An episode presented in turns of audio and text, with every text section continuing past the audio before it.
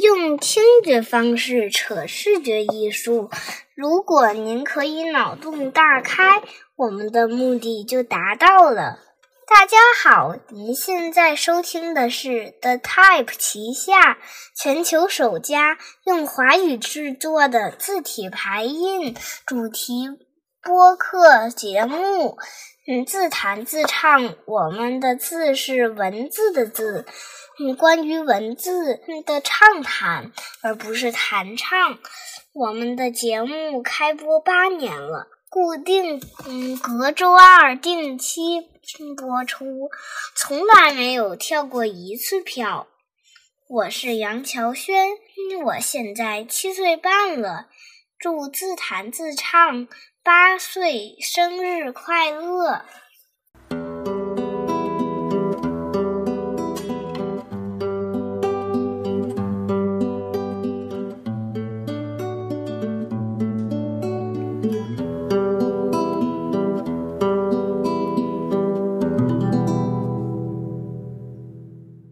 大家好，刚才就给大家放了一个特别来宾的录音，是不是？是不是觉得很好奇？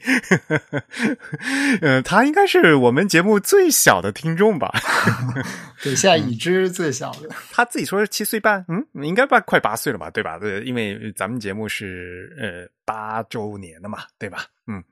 当年可是当时署名，嗯，忠实尽添麻烦的听众 Joe 啊，他那时候是二零一六年嘛，咱们节目开播是二零一嗯一五年的九月嘛，然后他在二零一六年的三月份那时候开发邮件说啊，女儿上个月刚出生，我们在给孩子取名字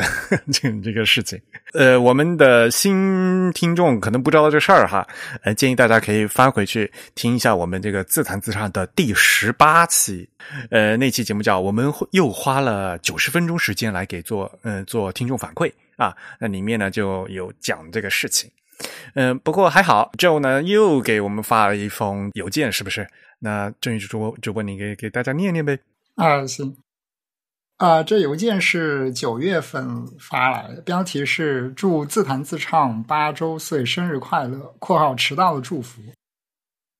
二位主播好，我来更新第二期祝福音频了。相比柜台八年没有跳过一次票，我可是跳票好久了。一段时间以来工作太忙，好久没时间听节目了，真是惭愧。翻出当年的节目，看到当年的邮件，想到当年参加活动与主播合影，真是感慨，一下子都过去五年了。孩子听到他自己的声音都不敢相信，直到说到他的名字才表现出惊讶。饶有兴趣的重新朗诵了。现在立下 flag，以后柜台每年生日让小听众给念一段开场词。多年来，柜台和主播对我帮助很多，迟到的祝福还望见谅。祝自弹自唱八岁生日快乐！祝 The Type 和二位主播诸事顺利，健康快乐。（括号他说躲在书桌下面自己录的，署名是就二零二三九月二十四号。）嗯，然后附件有一段这个录音的音频，嗯，就是刚才大家听到的那段啊啊！现在小朋友他可以自己躲在树墩上录音了，好厉害啊！啊，都已经很大了，应该上小学了吧？对啊，他给我们在微信还给我发了照片，就是 录制的状况，小朋友在躲在桌底下的那个。还真是没有，因为他说他这是第二次给他录这个祝福音频嘛，那就是因为就上次他给录过一次嘛，你还记得吗？就是咱们呃三周年在上海不办了一次那个线下活动嘛？啊，对对对，我记得他还是当年就是特地从天津飞过来，因为我们是在上海办的嘛，嗯，他特地过来参加了节目啊，就是还还是蛮感动的。所以呢，也非常感谢哈，呃，虽然我们自己在做节目嘛，嗯，自弹自唱，然后呢，我们自己八年没有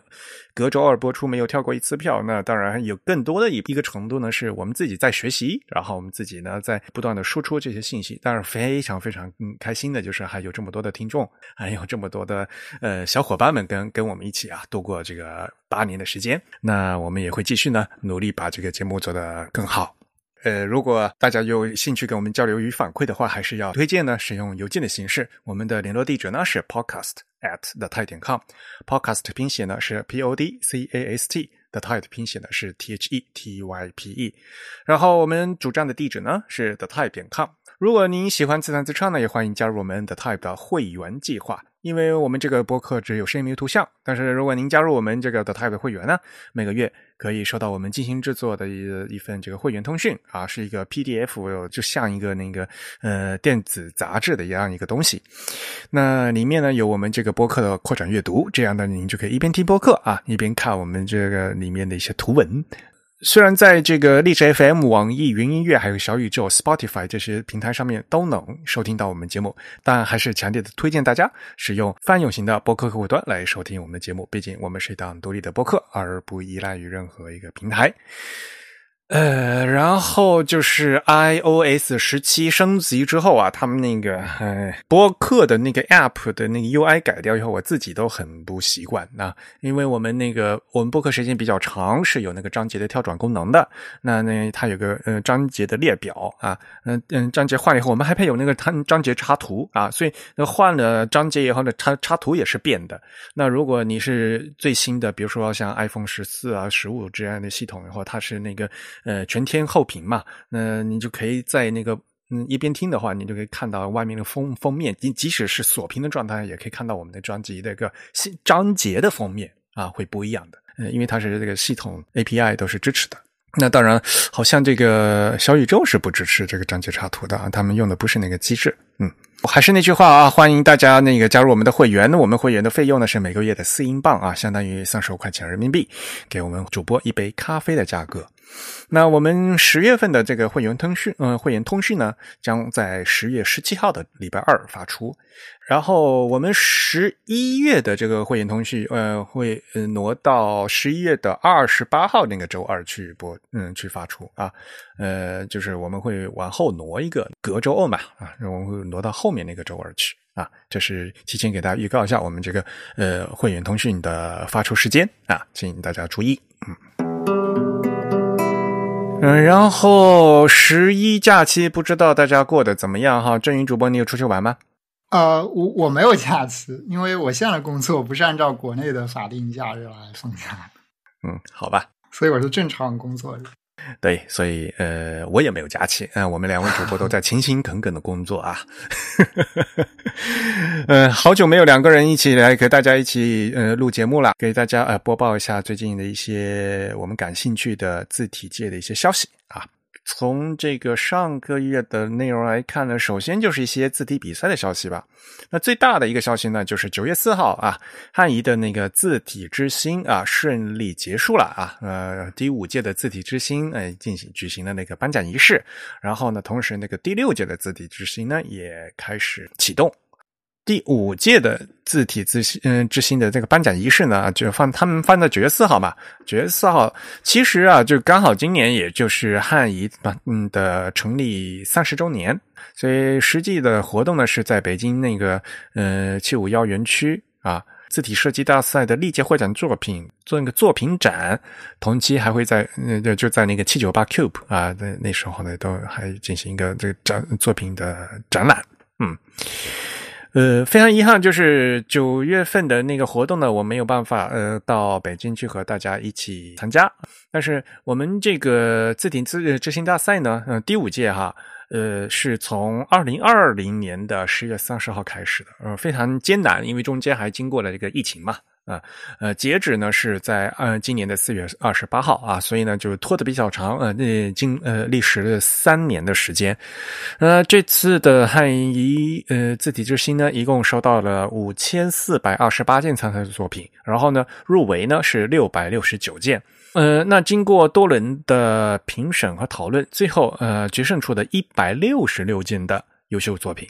呃，中文组的评审呢，从呃入选学生组作品的六十九件啊，专业组呢呃是七十件啊，从这个范围里面呢，呃分别确定了呃中文学生组、然后专业组以及西文组这三个组的一二三三等奖以及啊评审奖啊，所以这个评审呢，嗯，就是从头到尾呃，我也是呃。参与了这个帮忙啊，就是属于这个幕后的，是帮忙的人啊。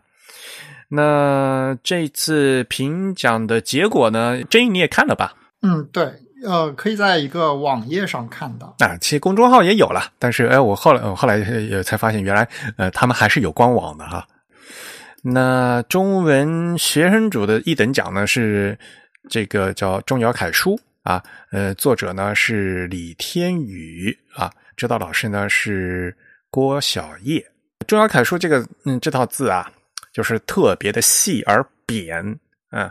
呃，我们当时讨论的时候还觉得，就是对吧？当然了，因为是钟繇的楷书嘛，就是还是非常秀气的。我们一开始还想，就是它这个扁的字体啊，的到时候其实真的排队效果还是需要呃多多注意的啊。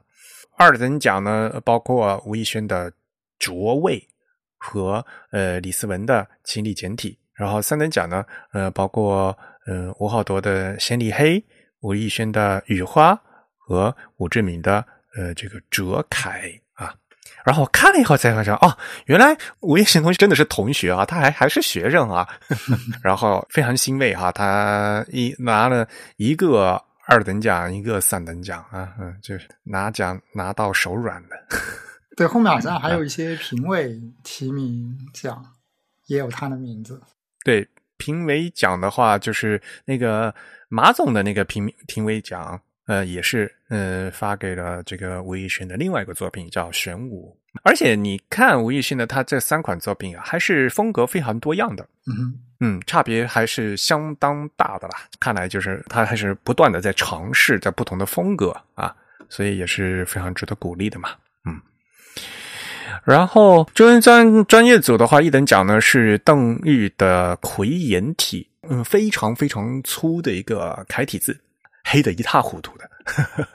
然后，呃，我们后来呀，其实在这个评评审的时候啊，经过好几轮以后啊，一等奖啊是直接获得了四票，就是那个评审的四票，所以呢就没有个人跟他比了，就直接根据投票一次性就大家统一通过，就是他是一等奖了，大家都非常赞成，就是说这款字做的非常好啊，因为粗的非常难做嘛。楷体的话，就是呃，无论是楷体还是黑体啊，我就其实越粗的字呢，嗯，粗的字的话，它其实需要去抢那些布白啊，而这款字呢，明显就能看得出来，就是它的设计师的功底还是非常好的嘛，嗯，这当当然了，呃，邓宇也是专业的字体设计师嘛，对啊，嗯，他很多作品大家也应该是知道的，嗯，然后发现呢，就是中文，嗯，二等奖。二等奖的两款作品出自同一个人，都是钟俊的作品啊。一款呢是呃明辉凯啊，一款叫严克。然后三等奖，三等奖有三个作品啊，包括呃李祖一、王宇健的刘凯啊，呃楚俊尧的暖情，以及呃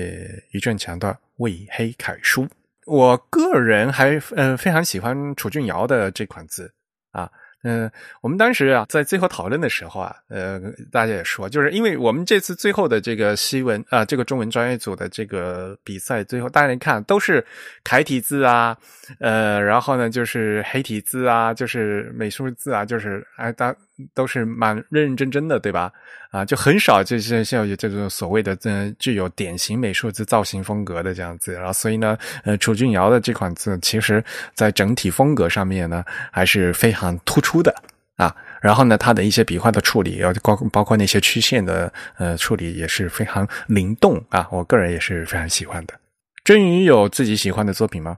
呃，在中文字体里面，其实我最喜欢的是呃吴亦轩的那款评委奖的玄武。啊哈，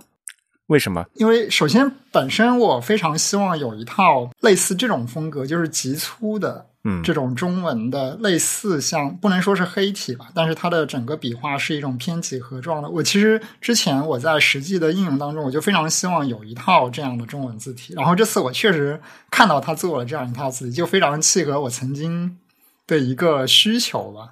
然后另外就是这款字体它本身的设计。由由于它已经粗到了一个就是呃不符合正常汉字笔画结构的这样一个程度，所以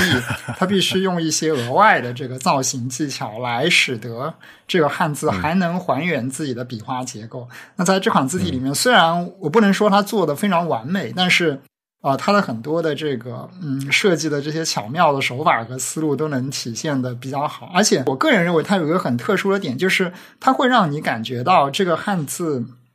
在这么粗的一个结构下，它的这种呃笔画勾勒的这个技巧，能够使得汉字产生一种笔画有一种图层交叠的这种感觉。嗯，就它会让你觉得一个汉字不是一个平面，它会让你觉得一个汉字是由一层一层的这个。图层堆叠起来的这样一种状况，它其实给了整个汉字一种完全不一样的一种造型的表达方式。对这几个点，其实都是我觉得非常有意思，然后非常值得继续去把它深化细化的。所以我其实觉得这套这是一套非常有潜力的字体，它很有可能会变成一个非常好用。当然，其实它现在已经是一个非常可用的状态。对我喜欢它的一个原因，也是我会觉得。这里的所有获奖作品里面，只有这一套我会愿意直接拿过来用到一个实际的工作当中去。虽然它不是一个正文的字体，但是我会觉得它非常的可用。嗯，就画个海报啊，或者对它能给你给你到一些嗯，你看到这款字体，你就能想象到很多与它相配的一些画面感的东西。当然了，你说的这个所谓的这个层叠的感觉，对吧？嗯，就是像这一类这个极粗的这个字体啊，都肯定要面临这样的一个问题。当然，从很早的这种结构来看的话，可能大家最早会想到那个，比如说那个什么琥珀体、彩云体的那种嘛，对吧？对，嗯，当然最早呢也是呃，像嗯，就显言公司，嗯，日本显言公司当时是林木勉先生他做的嘛，四博他们的，就是因为你粗到一定程度以后啊，就是这个不，嗯，这个笔画必须要重叠，然后。这个比如说勾嘛，这勾的话，它可能会叠到后后面去。那么哪一层怎么叠，哪个部位加哪个部，这是非一个一个非常难的事情。而且呢，这种重叠有的时候，你比如说你要考虑到它的逻辑性啊，有有时候你要跟看根据那个笔画的笔顺来考虑，但是不能完全按照笔顺啊。如果按照完完全按照笔顺，又变成就是肯定是呃最后的压到最前面嘛。对吧？啊，就肯定又又会有问题。比如说那个走之儿的话，肯定是要要，大家写的时候走之儿肯定是最后写的嘛。但是呃，在处理的话，肯定是要把半包围的后上面那个节奏去压走之儿，而不是把走之儿去压上面对吧？这个有这这互相怎么怎么叠的这样的一个逻辑的问题啊。而这样的问题呢，呃，也是这整套字其实也是非常难的事情。有一些可以改进的地方，可以处理的更更好的。它这款字的话，可能是比较希望就是把这个点处理的会。比较突出一些，但是如果有些地方如果太过突出的话，反而就是一个点啊，嗯，特别的独立啊。这个重叠的效果啊，如果你这不认真叠的话，有时候会直接影响到这款字的一个字的就是易认性，就认不出来这个字。当然了，现在因为是参赛作品嘛，所以呢，他现在也就是也才就做了那几十个呃几十个字啊。我希望呢，他就是能把这个再再努力啊，再把把这个。这套字呢，去扩展一下，因为往往就是做几个字很容易，做一套字就很难啊！你需要有个逻辑和规则，然后你就会发现，呃，应该一些些字应该怎么处理。笔画多的很难做，嗯，笔画非常简单也很难做啊！这个大家可以去试一下啊。然后这个是啊，学生组是吧？专业组呢，你有没有什么印象深刻的？啊，其实这款是我在所有的中文里面最喜欢的一款，就包括专业和学生组的。呃，专业组我本身很难说有一款特别喜欢的吧，但是我其实这次看中文的字体，我发现有不少作品都开始尝试去做一种，我把它归归类为是汉字斜体的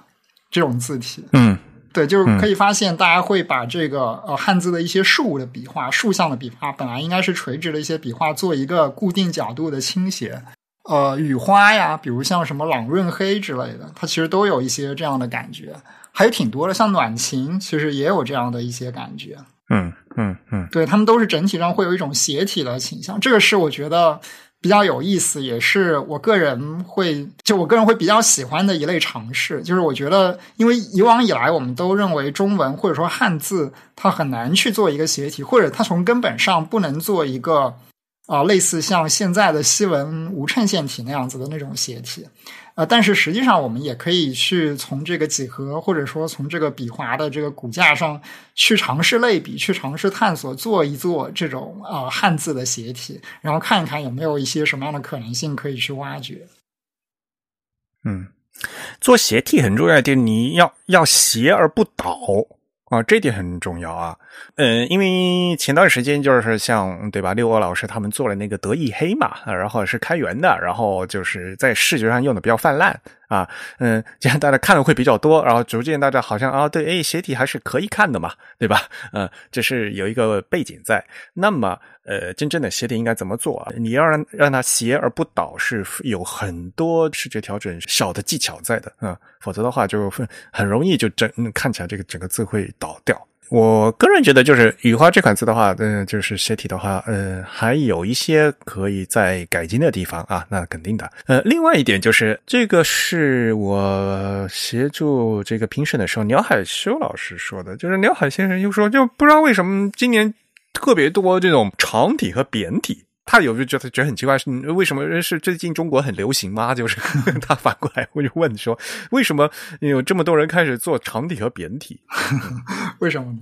对啊，就不知道啊。就是他在在评审的时候，他就发现好多就是收收上来的作品很多长体和扁体，比如说像这次中文学生组的一等奖，就是其实是一个扁体嘛。呃，如果你看那个学生组的这个评委奖，评委奖，比如说那个悬针体。舍利黑都是偏长体的嘛，更不用说一些隶书的作品了。当然，隶书本身的 呃，它是偏这个扁的。所以，就是这个作品本身整体的比例也是这样子，长体和扁体偏多，是吗？那对，像专业组、专业组，比如嗯，刚才说了嘛，三等奖的暖青，它本身也是扁的嘛。然后像评委奖里面，呃，隶书婉隶的话，它本身就是扁的了。然后葛冰画做的那个青楷。也是一个长体嘛，嗯，这种有一点雕版风味的都可能会偏瘦窄一点。然后那个王宇健做的这个行摩卡黑也是偏长体嘛，长斜体嘛，也是。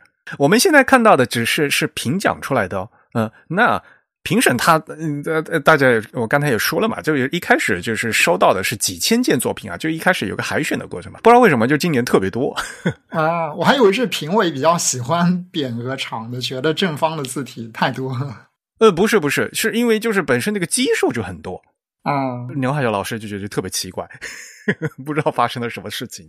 好吧？所以呢，这也是有一个问题，就是。啊，我就觉得，哎呀，就德意黑，其实这种字啊，就是它出现多很多的话，就会还会影响到就大家的这个看字的这个习惯，你知道吗？不过从整体上来说，因为传统字体都是呃正方的居多，所以现在新作创作的话，想要跟传统字体有一些区分，可能从这个比例上做一个区分，会是一个最明显的点，以免有很大的这个同质化的可能性。唉。话虽如此啊，但是啊，我还是我语重心长的说，这好多同学啊，就是会做字不会排字啊。你自己做的这个长体字，然后你自己做后面那个做那个排版样章啊，哎呦那个字句啊，真简直不能看，把自己做的字都给毁掉了。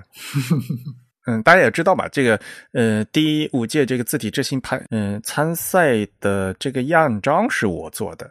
啊，就中文排版的这样章是我做的，然后后面第六届的也是我做的。我在做这样章也是和这个评委的时候，就是也跟他们商量过了，就是因为我们需要通过这排版样章来看你这个做字的，就是设计的目的和理念，让你能反映出来你这款字的设计嘛，对吧？字做出来是要排的，嗯，你不是自自己做出来高兴的，字最后一你整套字做出来的最终目的就是要要要排出来呀。啊，所以最呃，所以最后的状状态，它的效果是怎么样？你要你要看它的牌。那么，你无论是你啊，你比如说你做长体，做成嗯嗯做成扁体，你对这个牌的那个字句，你那个字面的设置，然后你要行距你要怎么想，这之类的，这个你都要注意啊。所以呢，呃，这也是这这次在呃第五五届字体大赛这个评委最后在讨论的时候，都是说，嗯，说到了这一点很重要的一个问题。因此，在第六届字体执执行大赛，我们在做这个呃赛程赛制的设计，以及在在做这个嗯参赛模板的时候呢，我们就已经提到这一点了。第六届啊字体执行大赛，也就是在九月四号同期启动。那么在第六届呢？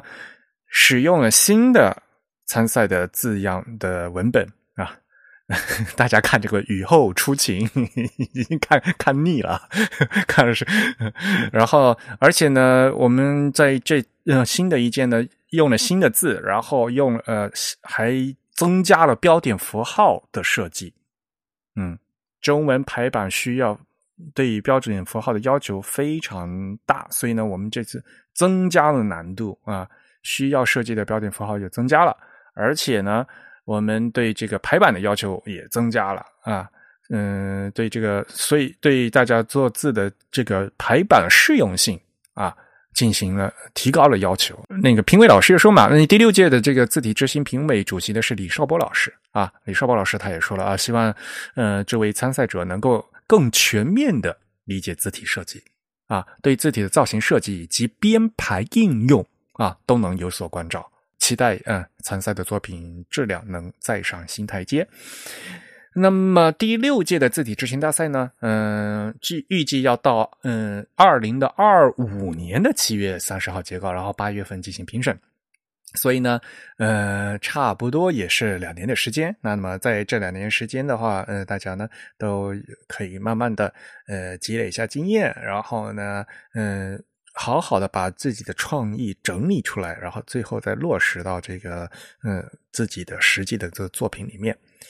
第六届的那个字体之星大赛现在反正已经开始正式启动了。那那个样章呢，到时候我们也会另外搞一些直播的活动给大家讲解啊，就是我们这个模板为什么要做成这个样子的啊，以及就是呃在在排版的时候需要呃注意什么。好，这个是中文组方面，西文组你有什么讲的吗？呃，西文其实我有一款字体还比较有印象，就是一款获得三等奖的叫紫萱体，王一凡做的吧？嗯，这是一款我觉得融合了当下比较多流行元素的这样一款西文字体，比如它整体偏扁偏宽，然后它有这个。所谓的 ink trap 这样子的一些细节，然后整体的这个出品质量，我觉得还算是比较稳定，不能说非常的出彩，但比较的稳定，是一款比较实用，然后比较符合潮流的字体。但其他一些的话，其实我没有给我留下很深的一些印象。当然了，呃，我觉得一等奖作品还是做的挺好的啦，啊，因为像这种 stencil 的作品还是非常难做的，呃，能看出作者的一些功力。一等奖作品呢是新国成嗯设计的安博宋体的拉丁字的部分，然后二等奖呢有孟慧远的西文街头诗人体和刘小雨的笔记体。不过刘小雨的笔记体我这个个人还是非常喜欢的，嗯嗯，毕竟这嗯他的整个手写感还是非常成熟的。然后三等奖刚才是嗯郑宇提到了，呃除了这个王一凡的紫西人体以外呢，还有。嗯，唐若飞、陈小鱼、林佳琪合作的 Retro Tech 药丸体，以及呃戴小伟做的黑扇子的西文无衬线可变字体，它后面这个是可变的哈，嗯，这个样章呢就没有办法展示出来了，好吧？那关于字体之星大赛的这个介绍呢，就到这里。每次我们们为什么要做比赛呢？就是呃提供一个机会啊。那么，无论是学生朋友还是这个社会大众哈，都可以通过这样一个比赛的平台，嗯，能够发挥，嗯，就挖掘出更多新、更新的作品，嗯。当然了，有另外一个事情，就是我们就 一直都在跟这，嗯，他们说的就是这个所所谓的中文专业组。呃，专业组不专业，就是有很多那个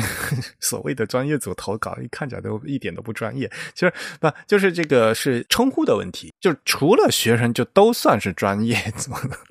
这 本来是这个，他的赛制是这个样子的嘛。像日本的话，这种这种比赛，他就是管这个叫一般组，就这就叫一般大众组，就是不叫专业组。那专业组给人感觉好像就是专业字体设计师的感觉啊啊，这并不是嘛。对吧？而且说实话，中国真真正的专职的字体专业设计师有多少？这个绝对人数还是少的嘛，对吧？相对于十四亿人口的基数来讲的话，所以专业组不专业。那本来呢，就就是作为大赛来讲，也没有是也没有要求人家是专业啊，也没这个意思啊。我们 我我那时候还跟他们说，你要不然你就直接叫大大众组不就完了嘛？就是啊，就感觉怪怪的啊。会会给人家一种错觉。反过来讲，就是说，其实学生组是一个优待组嘛，对吧？啊，就是哪怕是一个学生有这种水，嗯，能做到这种水平，我们还是需要给他评奖的。但是呢，有另外一个嗯现象，就是说现在呀，学生组的水平和专业组的水平就没有差距那么大了。这也是一个就是非常值得注意的一个现象。当然了，呃，这其中有一个很大的重要的呃原因呢，就是因为现在的这个我们的字体设计的工具啊越来越方便了。嗯，以前那些字体设计的工具，对吧？嗯，做起来非非常不方便。但是我们现在学生朋友他反而，呃，他直接用了这个新的，比如说他会用 Glyphs，对吧？然后 Glyphs 的确他在在画背记曲线，然后呢，他在做一些可变字体的东西，然后再做一些技术上的东西是相当方便的。所以呢，就是反而年轻的朋友们他有这种强大的工具 啊，会有这样的一个现象在。以至于，呃，这个学生组和专业组呢，他们拉拉的就没那么开了啊。一方面呢，是因为专业组本身不太专业，呃，我们现在的中文的字体设计师是存在这个断代的问题嘛，对吧？我们老一辈的字体设计师，呃，嗯，当然像比如说朱老师他们，嗯，是经过这个活字、经过照牌、经过呃数码时代三代的这样的这嗯嗯数码设计师。啊，字体设计师对吧？嗯，到后面的话，其实呃，四五十岁这一代的就绝对人士的设计师还相对来是比较少的。而后后面呢，现接下来就是新的设计师了。那新的设计师，他们其实他们的长项呢是靠技术。啊，我们现在呢有很好的这个，呃，相对来讲非常方便的这个软件，而且大家现在都非常关注的，比如说呃人工智能啊，或者一些技术的工具啊，嗯，现在已经有突飞猛进的这个发展了。所以呢，年轻的朋友呢，他一般来讲呢，更多的会拥抱技术，然后拿到更好的工具来帮你啊去追赶。所以必然的，这两个组的这个水平呢会分不开啊。那剩下的一一些问题呢，这说实话呢，是比如说是拼创意的问题，然后呢是拼这个嗯实作技巧的问题啊。嗯，我觉得有一些实作技巧的问题，反而恰恰是就是你专业做字的人，你因为你做过字，你做过一整套字，你才才会知道这里面会出现的问题。要不然的话，本身你通过这个参赛作品的话，一共才四五十个字的话，可能呃这个问题呢并不是非常大。这些东西就是你要做了一你做过一套字，你就知道 才才会有这个问题。你没有做过一套字，你是完全肯定是不会知道这个事情的。然后另外一件事情就是呃，鸟海老师。大家也知道嘛，因为因为这次这个汉仪之星汉仪的字体之星大呃大赛的第五届啊，梁海老师也是担任这个评委的。字体之星其实是从第二届开始，二三四五八年时间，嗯，是梁海老师每届都参加了这个汉仪的这个字体大赛的评审组，所以呢，嗯，这次呢是最后一次了。然后从第六届开始呢，呃，梁海老师不再担任这个评委了。我们也和宁海老师嗯道一声辛苦了，嗯，不过没像前面两届的话是有实际实际到北京去嘛，因为有落地的活动。后面就是因为呃变成线上评审了，就没有办法到北京去直接和大家交流了。但是呢，每次过去的话，其实他给呃中国的设计师进行的交流，给大家传授了一些很很一些很重要的一些字体设计的一些经验。正如马总说的嘛，就是梁海老师也是无私的为这个中国的字体设计呢做出了非常大的贡献啊，我们也是非常感谢梁海老师。好，那这个是关于这个汉仪的字体之星的事情。另外呢，还有呃两件，嗯呃，关于这个字体比赛哈，嗯。嗯，当然了，方正的那个字体方正字体大赛已经开始，嗯嗯，收稿这个事情呢，我们之前的节目已经和大家说过了，那今天我们就不说了。嗯，那个前段时间我跟大家讲过，这个东京 TDC 的这个二零二四年的这个征稿啊，今年这个赛季征稿呢已经结束了啊，因为他们的真正的那个截止日期是十月五号。啊，所以大家听到这期节目的时候呢，就已经是嗯嗯结束了。这个早鸟期其实是九月五号就已经结束了，真正的最后呢是十月五号。嗯，那这是东京 TDC 二零二四年。另外呢是这个我所在的 TDC，就是大家所说的纽约 TDC。纽约 TDC 大家也知道，每年都会举办比赛。那今年是 TDC 七零，也就是第七十届比赛。呃，今年的这个比赛组委会的主席是由我担任的啊，所以呢，现在正在紧锣密鼓的进行。嗯，筹备。那么现在已经开始啊，嗯上嗯上线了。早鸟的截止日期呢是今年的十一月三号啊，然后常规的截止日期会到明年的一月九号，然后最后呢，最终截止呢是二零二四年的二月二号。和去年一样，我们嗯，这个 TDC 的第七十届比赛呢，也是分成了三个学科啊，我们呃，我们叫 discipline 啊，叫学科。我们修改了去年那个称呼啊，去年因为那个三三个组啊，一个叫 typography，一个叫 type design，一个叫 lettering。然后就好多人就不知道这个什么，嗯嗯，就会觉得很奇怪，就是呃，为什么是这样分组？好像呃，lettering 和 type design 就不是 typography 了吗？就就会有这样一个，呃呃，我们在之前的节目也讨论过这个事情，对吧？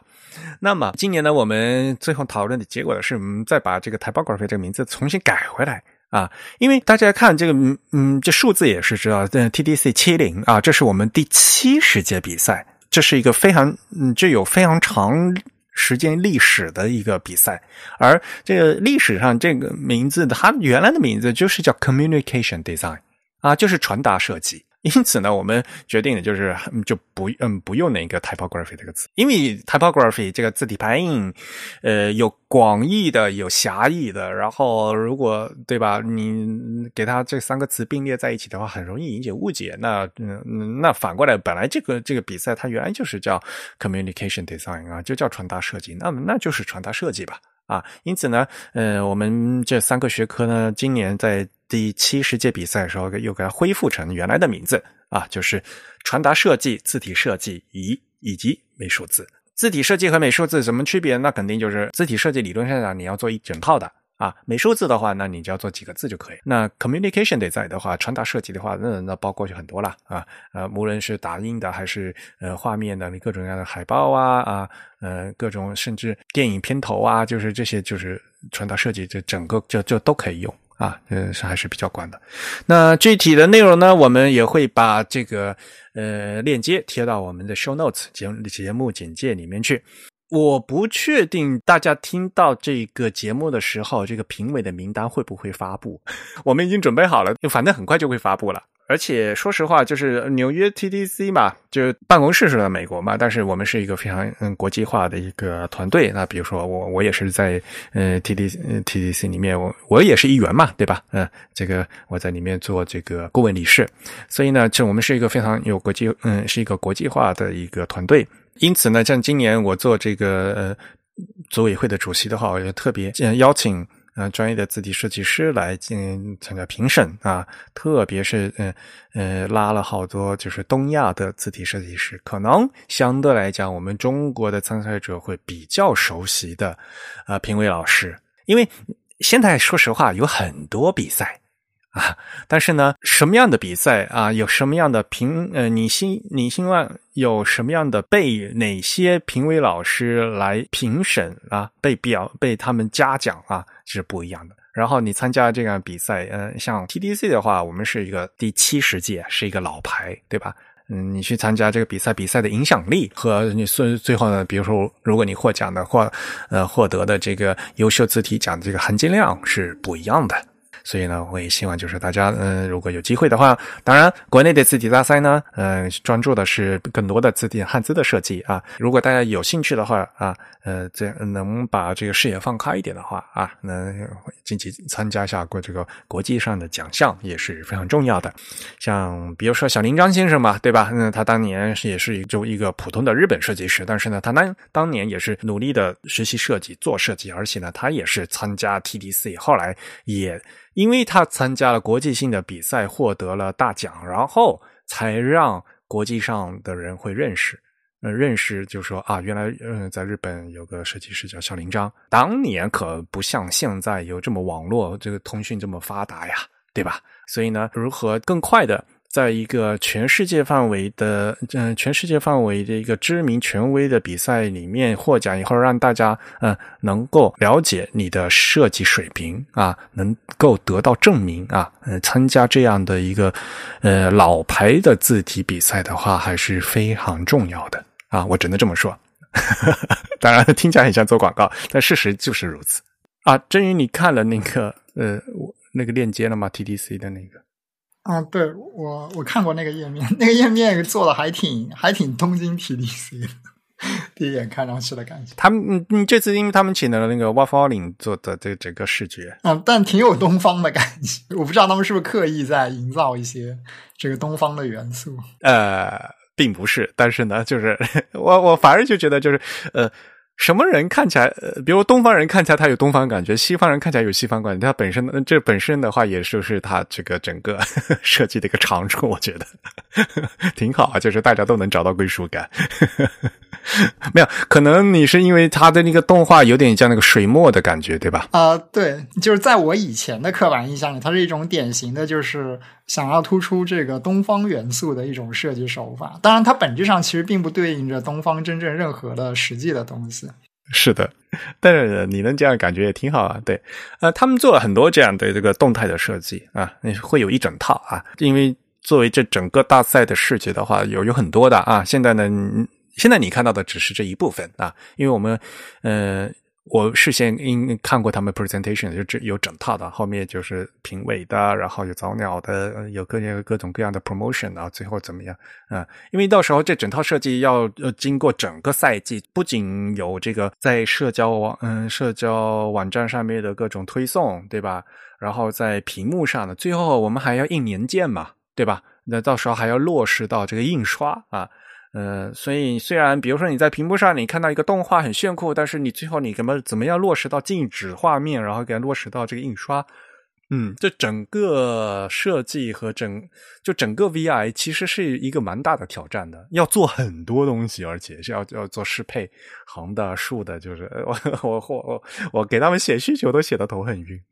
嗯，对，这次其实它的整个配色也让我觉得有一点像东京 TDC，我不知道是。是一个什么样的考虑？我总记得以前纽约 TDC 的配色好像不是这种风格。那纽约 TDC 本身的话，就是因为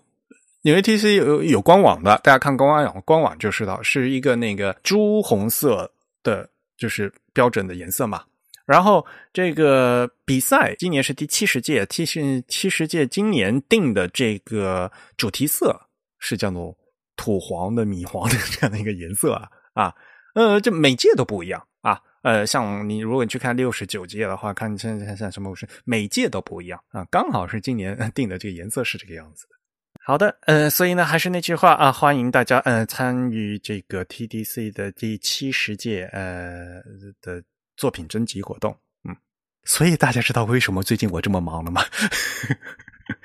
现在终于把那个字体之星，因为字体之星后面那个呃，我也在帮忙在做一些东西。然后现在纽约的这个比赛，这个 TDC 的后面这些的推进以后，可能才会歇一会儿啊。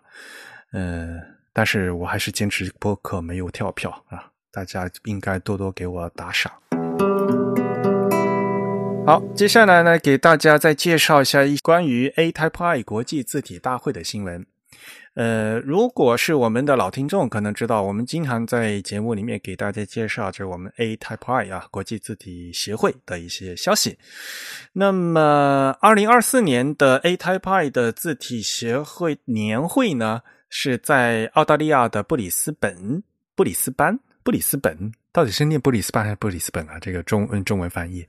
好像都有类似的地方在使用。嗯，就是什么中国内地和港台翻译的不一样，我也不知道啊。布里斯班呢，呃，举行会期改过一次。我们在以前这节目也跟他说过啊，最最最终定的会期呢是呃二零二四年的四月十六号到二十号。而然后呢，已经开始征集演讲。如果大家有兴趣的话，这个那我们会把链接啊贴到 show notes 里面去。如果您有研究和值得和大家分享的作品和一些呃，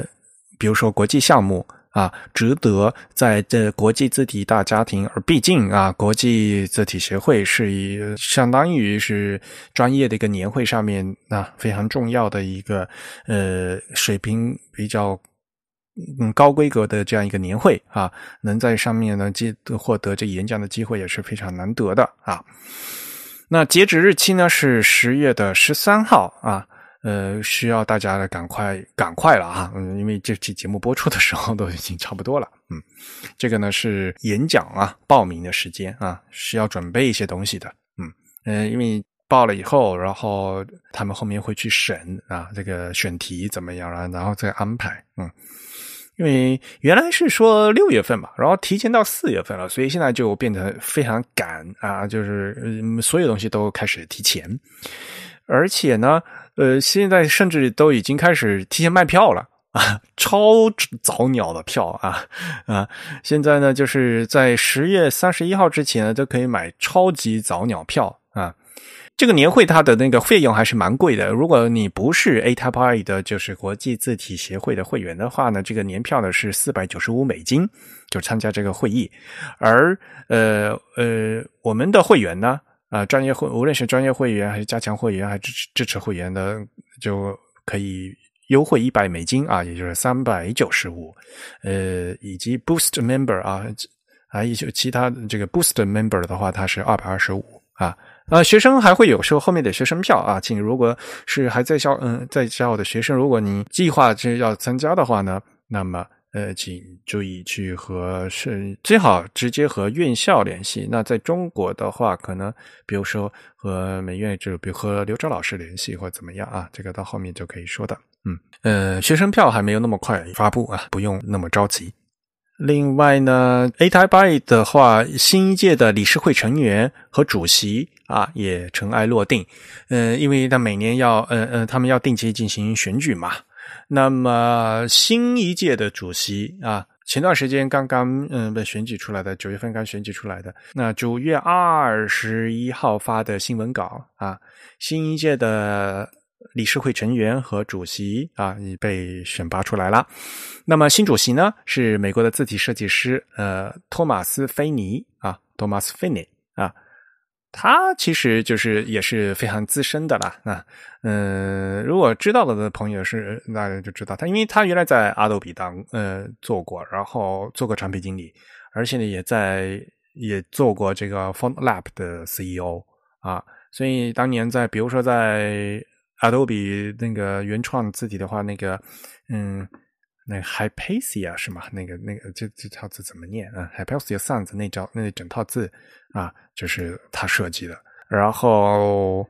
在 Google 啊，那因为像比如说现在大家如果用安卓手机，它的嗯最常见那个 Google 那个 Material Design 的那个 Material Symbol 啊，也就是他们他团队作品啊。因此呢，呃，我相信大家对他的他的作品也是非常熟悉的。而他本人也是非常积极的，呃，参与这个社区的活动。那我我也希望就是，呃，A Type I 在他的领导下呢，能够既更有有对整个社社区啊，对我们整个字体有更大的推动作用。那 Christian Cruz 呢，嗯，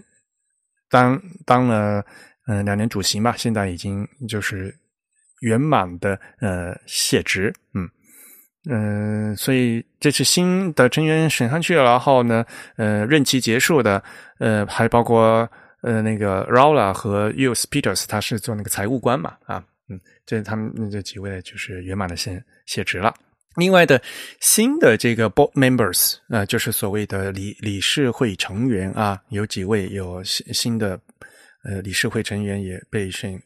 沈进来了，我们直接把这个嗯新闻稿的链接贴到 show notes 里面去，大家就去看就知道了。嗯，其实都是熟悉的老面孔，而且有两位是被嗯是被重新被再次当选的啊啊，包括这个日本的破村哲男先生啊，他其实是森泽公司的员工了啊，还有包括这个斯里兰卡的呃嗯苏满特里嗯女士。他们也是嗯，在理事会里面担任很嗯很长时间呢，都是非常有丰富的经验的。所以呢，这个是新新新任的这个理事会成员。然后，二零二三年的年会是在巴黎举行嘛，然后。呃，我也参加了嘛。现在呢，陆陆续续的在巴黎大会上面的那些演讲的视频呢，陆陆续续的传到这个 YouTube 上上去了，已经发了将有二十多个了。啊，已经大家都可以看了啊。原来的话呢是只有这个会员啊能在专嗯我们那个开会的那个频道可以看回放。现在呢已经全部免费啊，在 YouTube 上面可以看了啊。我们也会把这个 YouTube 的这个频道啊，A Type 巴巴黎大会视频嗯的这个页面呢，呃贴到我们 Show Notes 上面去。嗯呃，大会的工作语言是英语。所以呢，呃，里面的演讲这都是英语的，不过大家也放心嘛，反正现在有很多这个的，嗯，这个。字幕自动生成和自动翻译的，这都都已经非常方便了，啊大家可以参考一下啊。因为还很有很多朋友还是没有办法到巴黎去的嘛，啊，所以很多东内容呢，嗯，还会非常好奇啊。尤其是比如说像那个 OpenType 二点零的那个，大家讨论在到具体在会上到底也讨论了什么东西啊？虽然我们也换嗯也在之前的自弹自唱节目呢，也跟大家稍微介绍了一下，而且呢，嗯，有会员通讯里面。我也给大家写了一些报道啊，但是呢，如果大家想看具体的实际真正的内容的话，是还是自己去听视频啊，是最靠谱的。这是关于 A Type I 的一些消息。另外一个消息其实是呃，大家听到这个节目的时候是已经结束了哈，就是十月四号到八号呢，那个 Inscript 的二零二三年的年会呢，呃呃，已经开始举行了啊。Inscript 今年是第二届嘛，字体的实验性的一些。字体技术，还是比较特别的一呃一个活动。当然了，因为是偏向实验性的，所以呢，大家呃会有时候会看起来有些作品呢，看起来都是感觉好像还不不是很靠谱 啊。但是呢，我也是一直说嘛，我们现在做的字体排印呢，其实是站在科技和人文的十字路口。那么我们要积极拥抱技术，因此呢。嗯，这边的话，我还是非常期待的，就是说大家呢，还是不要对这个技术啊，会有这种这种。特别的敏感和绝缘啊，呃，要积极的去拥抱技术啊，尤其是像我们的很多设计师，就感觉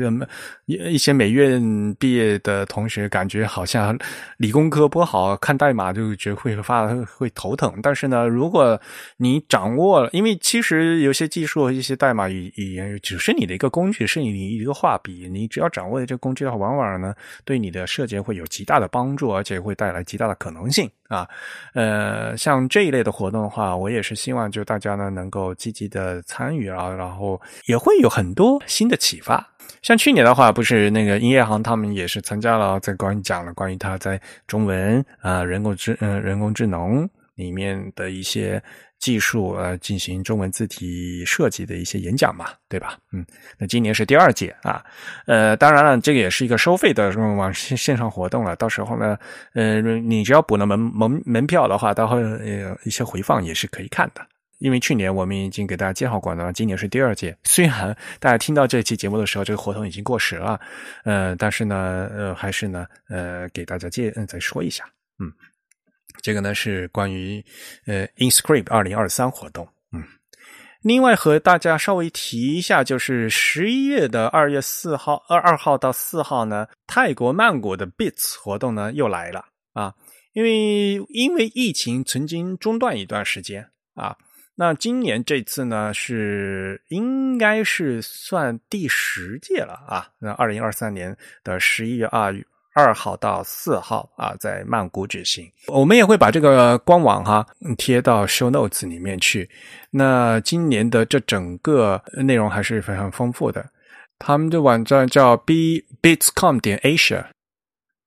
因为我印象很深刻的就是，呃，一九年那一届的话，呃，刘玉离他们也去了嘛，刘玉离啊、小雨啊他们都去了嘛。呃，那是一九年那届嘛，然后后来就变就疫情了，就嗯就就没有了嘛。然后这次呢又重新恢复了啊！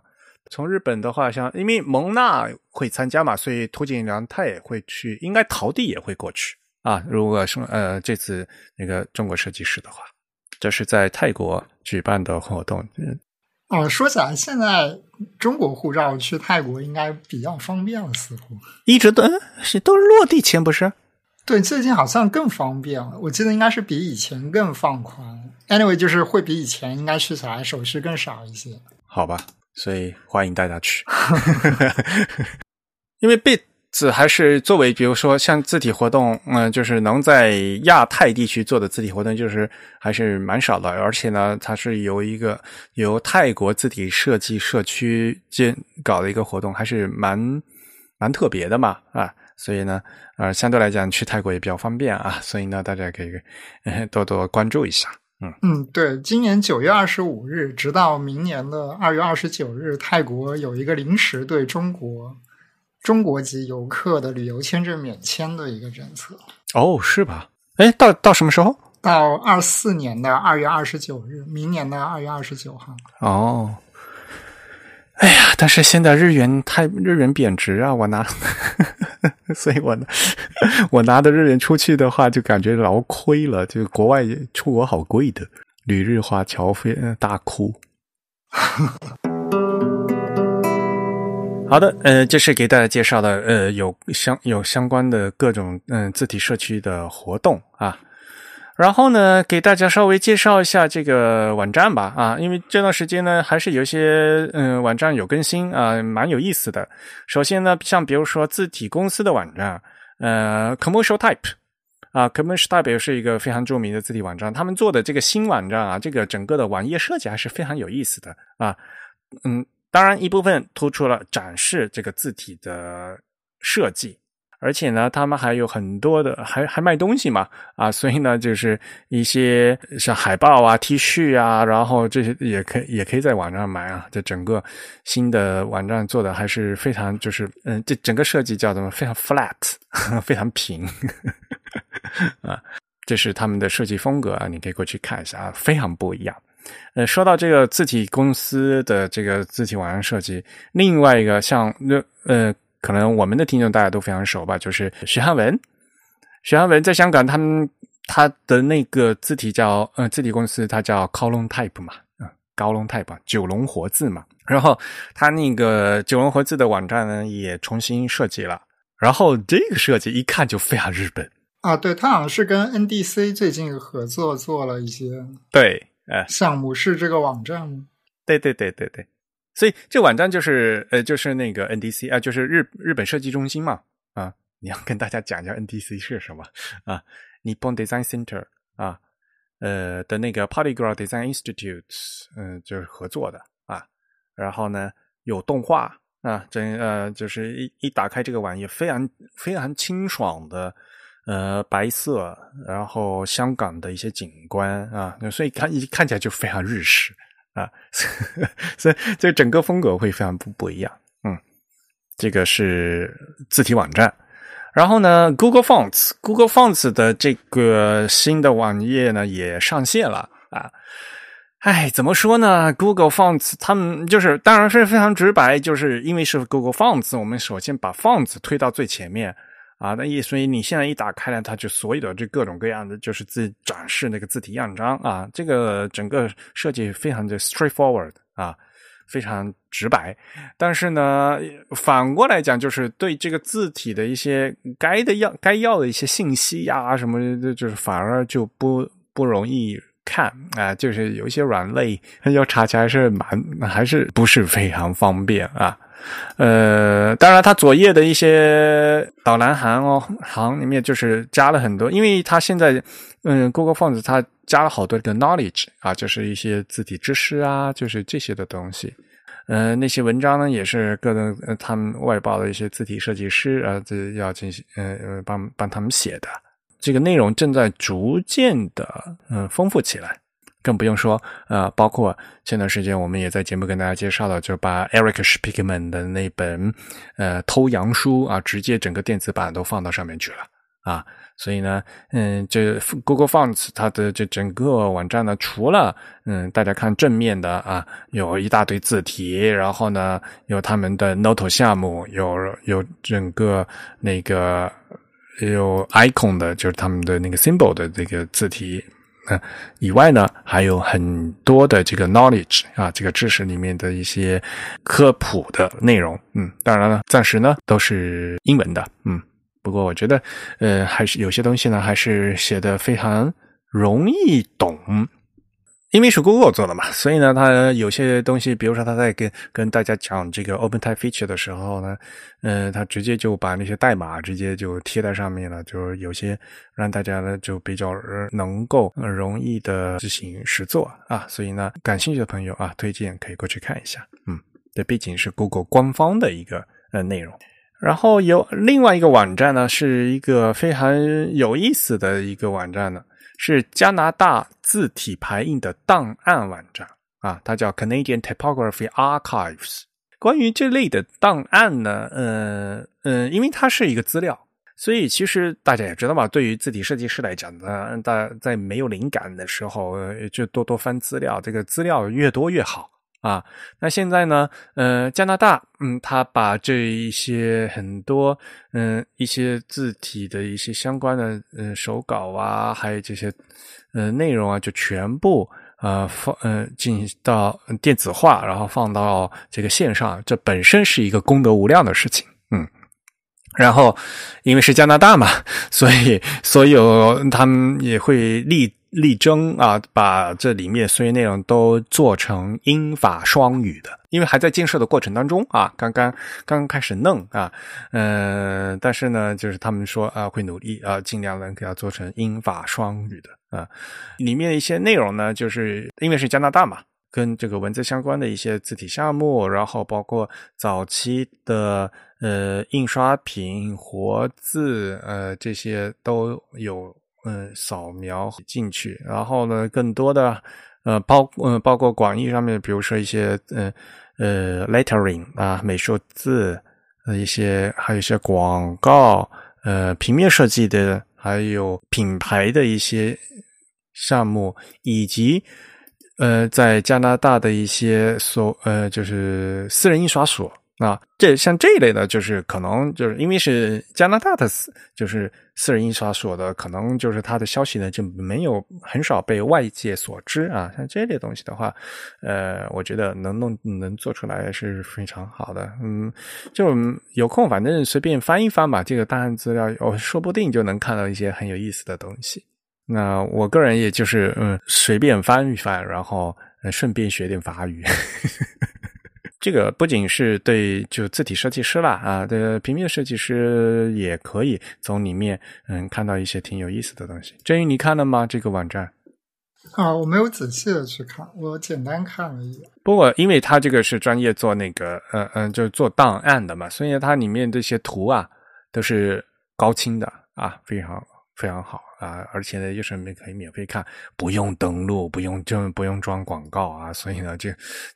功德一件啊，大家可以过去看。嗯，好了，那这是一些跟关于更新网站的消息，呃，大家有兴趣的话可以过去看一下。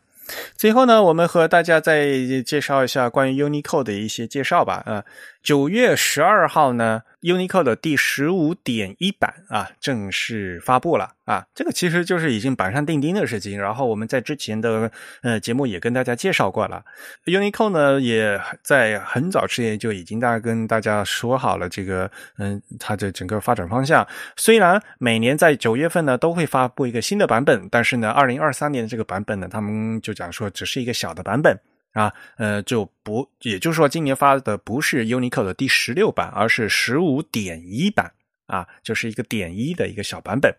本来在今年这个版十五点一版九月份发的版本是没有打算增加太多的字的啊。但是后来因为嗯发生一个突发事件，也就是中国国标的那个 GB 幺八零三零的第一号修改单啊，强制突然想要有有一堆这个急用急用汉字要增加，所以呢急急忙忙的啊，本来说这个九月份的发的这个发布这个东西不不加字的啊，只是。加其他的那个数据库信息，但是呢，嗯，现在事实情况就是也加上去了啊，所以呃，Unicode 十五点一九月十二号发布的里面呢，加了六百二十七个字符啊，让我们现在的 Unicode 所有的字符总字符数达到了十四万九千八百一十三。之前也和大家说了嘛，就是这个六百多个字呢，就是呃，作为 CJK 统一汉字扩展 I 区啊所增加的。这个事情的话，我们在之前节目已经说过了，所以呢，我们今今天呢就不再和大家再再重复了。呃，这个事情估计后面呢，等最后国标的 GB 幺八零三零的二零二二版的第一号修一号修改，但最后。因为估计后面还会有第三次的这个公示，呃，然后公开一个征求意见，征求意见稿出来之后，然后才能正式公正式发布。这，所以后面后续还会有新有新的这个动向啊等，所以呢，我们就会继续。跟踪这个事情啊，那这这是国标的事情，但是呢，呃，Unicode 呢，反正呢，现在已经作为这个版呃 CJK 的 I 区，这个已经板上钉钉，已经发布了啊，这个是九月十二号的事情。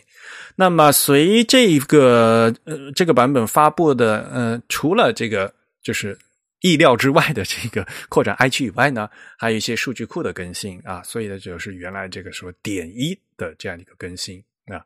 具体的话呢，嗯，欢迎大家去直接看官网就行了。官网写的非常清楚啊，像这类的技术文档的话，这个英文都是非常直白易懂的。嗯，当然了，呃，有一些这个专业术语在而已。嗯，呃，十五点一里面呢也有包括对这些呃 emoji 啊，就是嗯表情符号的一些更新啊，呃，更多的是关于这个数据库的一些同步啊。另外呢。我觉得非常有必要和大家提的一点呢，就是小林健博士，呃，他作为这个，呃，他当当然了，他现在是苹果的员工，呃，当然是他作为这个 Unicode 的专家的话，他在十月三号啊发布了一个新的呃 Unicode 的给 Unicode 呃就发了一个新的提案啊，这个提案的编号是 L 二的二三的二幺二啊。提案的名称呢是，呃，名称呢是为四个蝌蚪引号增加标准化变体序列。那具体的话就是针对四个引号，就是我们所谓的蝌蚪引号啊，因为有单引号、双引号，然后前引号、后引号，所以呢一个所以是四个啊。针对这四个，建议为单双蝌蚪引号追加八个标准化变体序列啊。标准化标嗯变体序列就是 SVS Standardized Variation Sequences 啊，这个其这件事情本身在二零一四年就开始讨论了，因为大家都知道，呃，我们中文的用户啊一直都在为这个引号，呃，是一个中西共用码位而烦恼啊，无论是在排版上还是在这个码位上，一直都有这个事情。那么本身呢，它这个是一个标准变体序列，呃，标准变体序列就是我另外再加一个那个标志符，标一下啊，我这个是全宽的哦，我这个是半宽的哦，然后我这是调整过的或没调整过的啊，就是另外就就码位本身是不会变的，因为你也不可能要求它变，就。已经定了的码位，理论上呢是现在，呃，UNICO 对这个稳定性的要求是非常严格的，而且要有向后兼容性，你就不可能这个码位会突然变掉。所以呢，呃，针对这个码位，具体的话就是二零幺八、二零幺九，就是单上引号、单下引号和呃二零幺 C、二零幺 D，就是双上引号、双下引号的那个蝌蚪引号，进行呃另外一个标注。啊，那具体呢，就是用 VS 一啊，VS 二，呃，VS 二还分 VS 二横排、VS 二竖排，以及 VS 嗯 VS 二的竖排的简体中文。啊啊！他特地加了这尽量这几个，为什么大家也知道吗？因为呃，因为这个引号在简体中文的竖排里面，我们的要求是排版要求需求是要给它改成直角引号的嘛啊，所以呢就会有这样一个变体。那么呃，这个但是呢，就我们这个提案它无非就是建议是增加一个这个呃变体序列而已。也就是说，在纯文本的时候，因为我们现，因为它这个 Unicode 它是嗯针对这个编码嘛啊，而不是对于它。注意啊，呃，你改变这个符号的宽度，你说什么要什么编呃这个呃标点挤压这些东西，这是在最后的字体和排版的层面进行的，跟这个嗯跟这个符号编码本身没有关系啊。无非我们现在他的这个提案就是我在这个原始的编码里面，我多加一个标注啊，这个 A N 就是所谓的这个呃 S V S 的这个标注，标注说在纯文本的时候我另外加，那当然这个标注它是。F E 零零或者 F E 零一啊，这样的一个码位啊，这样给它加上去啊，告诉说，嗯，加个标注啊，这个是一个半宽的哦，或者哦，这是一个全宽的哦啊，就是让它保证在纯文本的环境下啊，也能 增加这样一个标注啊，这无非这这是一个增加的一个信息而已啊，而不是说要去改原来的这个编码。这样的话呢，呃，可能以后嗯在。后面的排版，呃，在字体显示已经在后面排版引擎，嗯，不包括，因为你还要进行这个呃语言标签啊，进行嗯这些支持的时候呢，都能提前预读到你这个做的标记的话，可能对于渲渲染呢会有更好的提示啊。尤其呢，对东亚地区的排版，尤其是我们呃整体中文的排版呢，都会有一个一个更好的一个呃改进。嗯，振宇，你看了这个提案吗？呃，我我之前没仔细看，我刚刚其实对这个简体中文竖排的这个标记挺疑惑的。嗯，anyway，他他这个排版需求，我我是我是认可的，但是他这种做法，我觉得稍微有点奇怪，就是感觉简体中文在这里特别的特殊。另外一方面，就是如果你只是把它认为是简体中文，简体中文未必要按照大陆国标来排的。因为这个这个单引号在竖排要变成直角引号，纯粹是大陆国标，就是一个特定的国家标准所定义的。而你不能说用简体中文的人都一定要遵循大陆国标，这个是没有道理的。所以我总觉得这个这个说明有一点点奇怪。我的意见是我个人是觉得，就是因为现在是因为没有标记。没有办法，这而导致没有办法这个区别，所以呢，呃，我是赞成有标记的。然后，呃，至于这这样的这个标记哦，它会切换这个东西啊，其实最到最后渲染成什么样子的话，因为是到字体层面，你就可以去搞的一个事情。然后它至至于被显示，比如说你你比方切换成蝌蚪引号的话，这这到时候其实哪怕是现在在字体实作也有这样的东西嘛，对吧？像比如说思源的话，它就是通过去切换 glyph，去切换字形来展现，因为人眼看的是 glyph 嘛，并不是码位嘛，对吧？是，呃，思源黑体简体中文，你把横排换成竖排的时候，它会，它就是自动的把这蝌蚪引号换成直角引号的，而这种切换并不是换码位，而是换字形。你直接看的码位还是原来那样子的，是字体帮你换掉的。对，但事实上，就是因为这个是 Unicode 相关的提案，而在 Unicode 里，直角引号和弯引号是明确的两个不一样的字符。就是你在这里再说，我实际上技术上实现的方式是换一个 glyph，这个说法有点，就我感觉 Unicode 不应该去关注这方面的事情。啊，当当然，我其实并不是说非常的了解 Unicode 的一些技术细节，但是我直观上觉得。好像他已经超出了他应该去负责的一些范围，就是深入的过远，而且他这个标准制定的过于狭隘了一些，就太死了一些。没有啊，他这个到时候他定义的只是一个 VS 一和 VS 二吧，就是那个 FE 零零和 FE 零一嘛，他他。这个他提案是定义的这个东西，嗯，然后呢，他后面讲说你定义了这个东西，然后你再跟语言标签，你可以，你可以把实做做成这个样子。对，我觉得这个这个有点有点过。我并没有，我并不觉得就是他这个是，呃，你可以不选，你可以选择不做嘛，对吧？思源黑体它。但他他甚至不用这个的话，他对吧？他直接在那个切换的时候，他横横竖的时候，他都已经摆成，嗯，把那个竖排的引号改成直角引号，他通过通过，大家都直接用那个做那个做法，其实也在在普通的字体里也也并不是一个常用的做法嘛，对吧？对，所以我觉得就是字体，他说，哎，我今天实现了这样一个很有意思的 feature，如果你喜欢，你可以用它；你不喜欢，你关掉它。但是你作为一个字符集标准。一个对这个排版进行一些引导的一个字符集标准，如果你真的把这个图写进标准里了，它事实上就会成为所有人去参考的一个做法，而且渐渐的它就会变成一个事实标准。就这个事实标准，甚至比国标会更强烈。因为如果你一旦跟它做的不一样，你就跟业界所有人的做法都不一致。这个我觉得是非常就非常要谨慎去做的一件事情。呃，因为这个是一个 proposal 嘛，对吧？这是一个提案。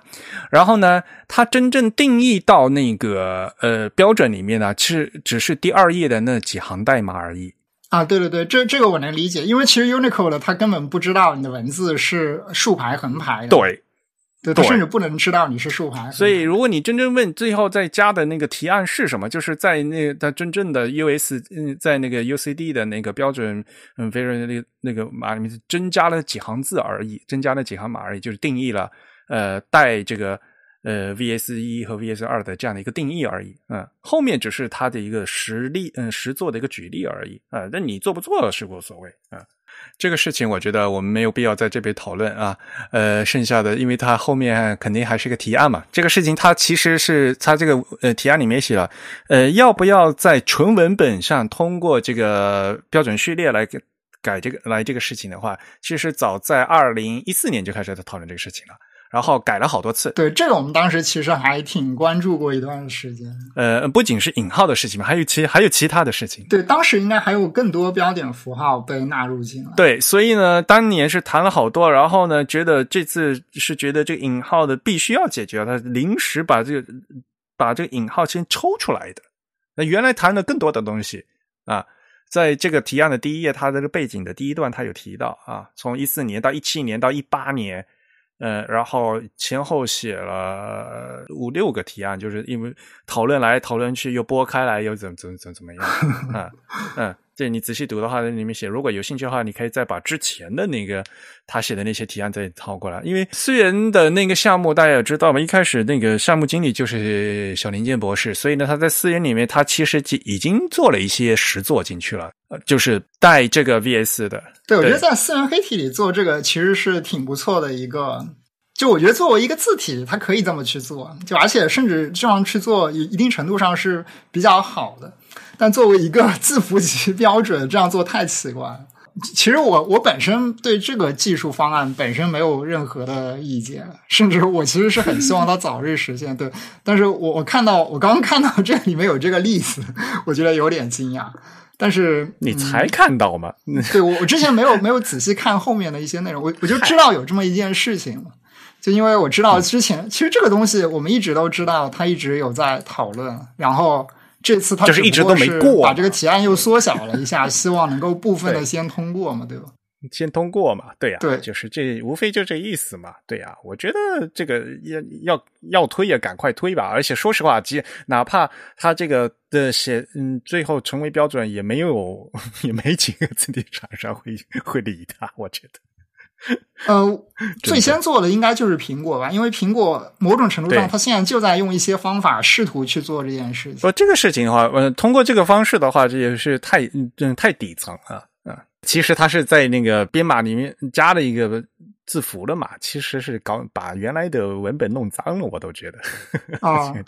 不过这件事情它应该交给嗯交给一些排版引擎，或者是嗯，它不应该要求用户说对。现在不就是因为排版引擎没没有办法做嘛？嗯，它就是因为现在不排版引擎太糟了，然后呢，现在没有办法统一了。那我干脆我干脆从最底层我加个标记，嗯，它它这它是初衷是好的啦。